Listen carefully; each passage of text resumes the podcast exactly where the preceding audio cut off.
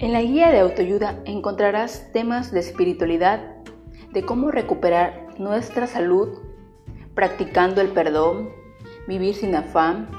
el poder de las oraciones, cómo confiar en ti, temas de transformación como qué tanto te subestimas, cómo superar la depresión, cómo ser más seguro de sí mismo,